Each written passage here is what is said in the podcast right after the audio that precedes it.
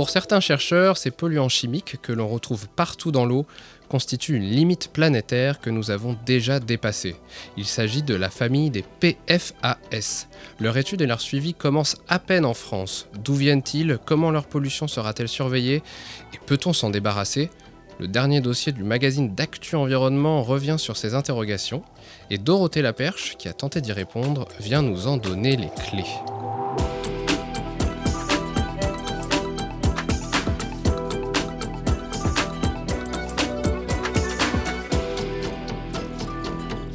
Les clés de l'environnement, le podcast d'Actu Environnement. Bonjour Dorothée. Bonjour Félix. Pour commencer, de quoi parle-t-on quand on parle de PFAS PFAS, c'est pour père et polyfluoroalkylés. En fait, euh, on les appelle aussi les polluants éternels. Et c'est pas pour rien, c'est des molécules qui sont très difficiles à, détruire. Elles ont des, des liaisons euh, carbone-fluor stables. Et on ne se rend pas compte, mais elles sont partout dans notre quotidien. On en a dans la poêle euh, avec laquelle on fait cuire nos aliments, les poêles Téflon. On en a aussi dans les mousses anti-incendie utilisées par les pompiers. On en a même dans les téléphones portables. Les composants pour les protéger contre l'humidité de la pluie sont aussi, comportent des, des PFS pour les protéger. Euh, c'est vrai qu'il y en a aussi dans le textile. Enfin, c'est vraiment des molécules partout. Il y a plus de 200 applications aujourd'hui qui les utilisent. Et donc aujourd'hui, on les retrouve, euh, j'imagine, un peu partout parce que ces produits-là, euh, s'ils touchent à ces emballages, à ces, à ces instruments, à ces vêtements, au téléphone portable, j'imagine que ça se retrouve dans l'eau, dans le sol. On en trouve effectivement partout et on les utilise aussi euh, de façon aussi prononcée. C'est parce qu'ils ont des propriétés intéressantes pour nous.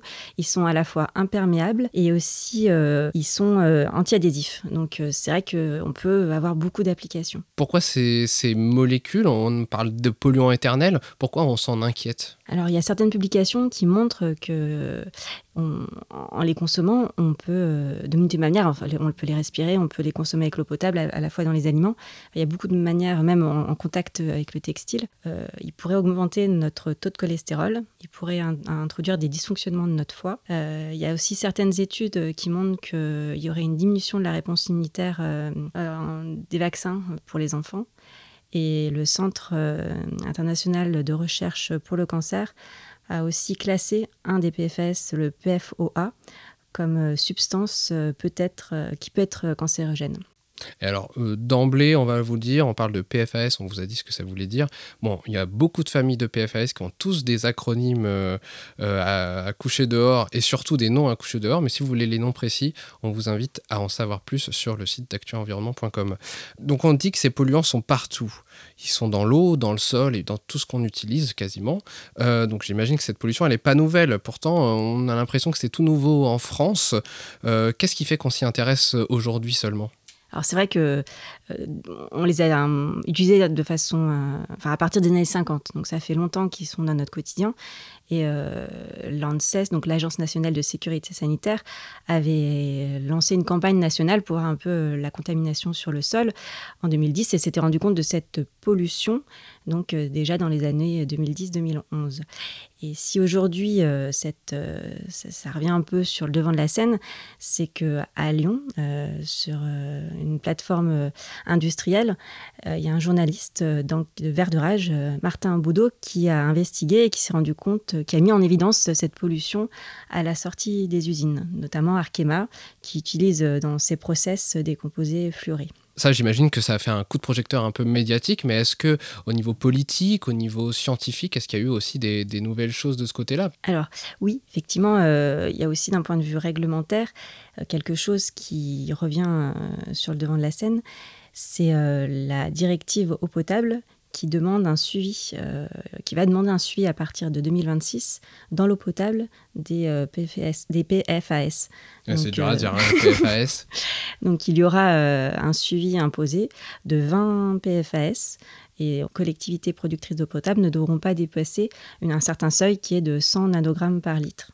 D'accord. Et on parle de 20 PFAS, mais il y en a combien des PFAS alors, certains, il y a un peu une inflation des PFS. Certaines publications maintenant montrent qu'il y aurait 12 000 substances utilisées dans, la chimie, utilisées par les industriels, donc potentiellement retrouvées dans l'environnement. On dit qu'ils sont partout, ces, polluants. Donc, euh, Est-ce que est-ce qu'on peut vraiment bien les mesurer? Parce que est-ce qu'il n'y en a pas aussi dans, jusque dans les instruments de mesure? Alors effectivement, là, le suivi euh, dans l'eau potable, enfin pour l'eau potable, va demander un, suivi de 10 molécules, 10 euh, PFAS.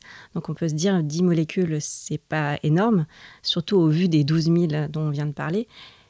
Mais c'est pas si simple que ça, parce que effectivement, ils sont en petite quantité, on parle de nanogrammes, ils sont présents partout et même dans les laboratoires. On s'est rendu compte que dans les flaconnages, dans les appareils de mesure, il peut en avoir. Comme c'est des concentrations faibles et que l'échantillon peut être contaminé par euh, leur présence, euh, ça biaise un peu les résultats. Donc il y a tout un travail euh, des laboratoires, une discussion engagée avec les fabricants pour changer les matériaux. Certains, comme l'INERIS, ont lancé, enfin ont regardé un peu, il y aurait une dizaine de laboratoires aujourd'hui qui seraient capables de surveiller cette pollution dans l'eau potable. En attendant, euh, donc euh, tu disais, il me semble 2026 pour le, début de ce suivi. Euh, est-ce qu'il y a aussi des, travaux qui sont menés au-delà du simple suivi, de la simple évaluation? Est-ce qu'il y a des travaux qui sont menés pour essayer bah, de, capter ces polluants et de, s'en débarrasser? Alors oui, effectivement, il y, a, deux possibilités. Ces polluants, c'est compliqué, c'est qu'il n'y a jamais de solution idéale. Il y a vraiment, pour à la fois les solutions de captage, donc on a vu que les filtres à charbon étaient plutôt efficaces. Mais l'inconvénient, c'est qu'il faut les changer souvent. Sinon, euh, ils sont saturés et ils relarguent des PFS, donc c'est contre-productif. Il y a les membranes, euh, la nanofiltration qui marche aussi. Mais euh, pareil, qu'est-ce qu'on fait des filtres ensuite? L'osmose inverse marche bien, mais elle est très énergivore. Donc déjà la captation, c'est pas évident. Il y a aussi l'aspect destruction finalement de ces molécules. Qu'est-ce qu'on en fait après? Là aussi, il y a des essais, enfin aux États-Unis, ce qui est beaucoup pratiqué, c'est euh, la destruction thermique. Et là, on s'est rendu compte que ben, il y avait des composés euh, qui étaient un peu euh, indésirables qui se formaient, notamment des gaz qui pourraient être toxiques. Donc, il n'y a pas vraiment de, solution aujourd'hui idéale. C'est vrai que cette question, c'est à la fois un problème sanitaire, mais ça va être aussi un marché. Donc, certains industriels se positionnent sur cette question. Des essais sont lancés et une des solutions qui pourrait être envisagée, ça serait un traitement euh, en utilisant euh, des, ultrasons pour générer une bulle euh, dans l'eau. Les, PFS se placeraient à l'interface entre l'eau et le sol. Cette bulle, dans cette bulle, il y a des conditions de pression et de température extrêmement fortes et quand elle éclate, ça pourrait déstabiliser et casser ces fameuses liaisons et, contribuer à, les détruire. Il y a aussi d'autres types de recherches qui sont lancées sur cette fois euh, un traitement chimique qui une réduction qui a, dans, lequel on a de bons espoirs. Là, on parle d'un suivi, euh, à la fois d'un suivi et aussi d'un captage et d'une élimination de ces molécules dans l'eau potable.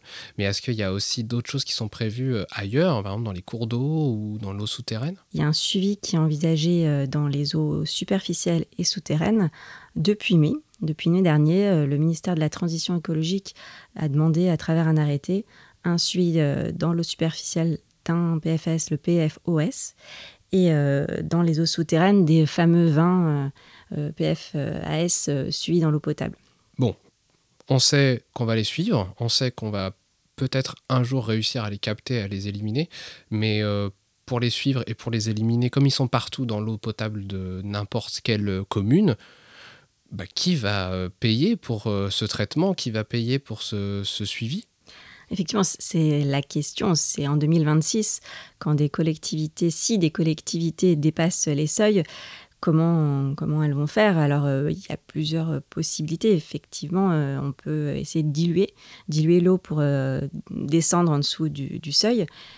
Euh, c'est pas forcément évident parce qu'il faut tirer des tuyaux, que ça va forcément euh, avoir représenté un coût. Et puis les traitements ne sont pas forcément, enfin, seront coûteux aussi. Donc euh, finalement, la solution, ça serait plutôt une réduction à la source.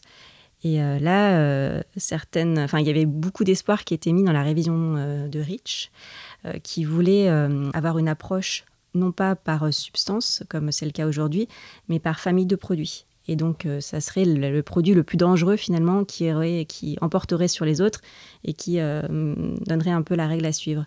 Malheureusement, la révision de Rich a été reportée.